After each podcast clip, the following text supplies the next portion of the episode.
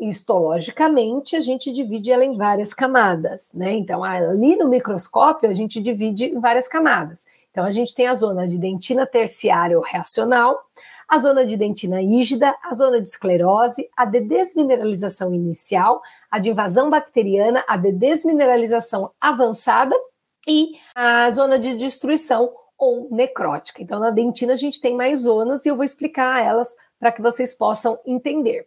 E aqui a gente vai ao contrário, tá? A gente vai da polpa para a superfície, tá? Por quê?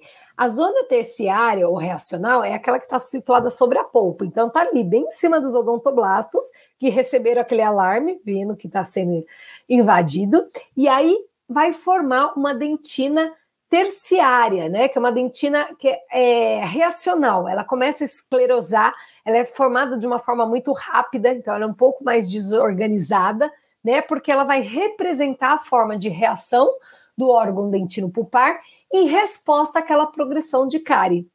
Então ela vai, o dente vai reagir. Então ela é secretada pelos odontoblastos, ela é menos mineralizada, ela é menos organizada, ela tem túbulos irregulares, por quê? Porque ela é feita às pressas. Você está sendo invadido, vai vir alguém invadir sua casa, você vai construir um muro com acabamento, fazer ali, colocar um porcelanato, você vai construir um muro de qualquer jeito, desde que ele proteja. Você vai construir um muro de qualquer jeito, né? É na pressa. Então, ela é feita às pressas.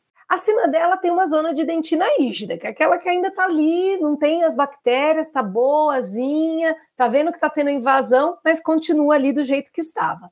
Depois, acima dela, a gente tem uma zona de esclerose, que é a deposição de minerais no interior do túbulo. Então, a gente tem a terciária, a rígida, depois já é uma zona que começa a esclerosar, ou seja, você tem a deposição de minerais no interior dos túbulos dentinários. Qual é a finalidade disso? Conter invasão bacteriana. Então, você vai fechando a dimensão do túbulo para conter essa invasão bacteriana. Acima dessa zona, a gente já tem uma zona de desmineralização inicial, que é a porção mais superficial da dentina esclerótica. Você já tem uma perda mineral, ela já está um pouco mais amolecida, e é uma zona que precede a invasão bacteriana.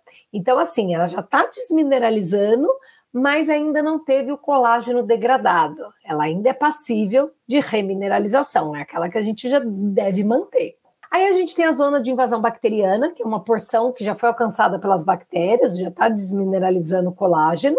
E acima dela a zona de desmineralização avançada, que tem muitas bactérias e o colágeno já está parcialmente degradado.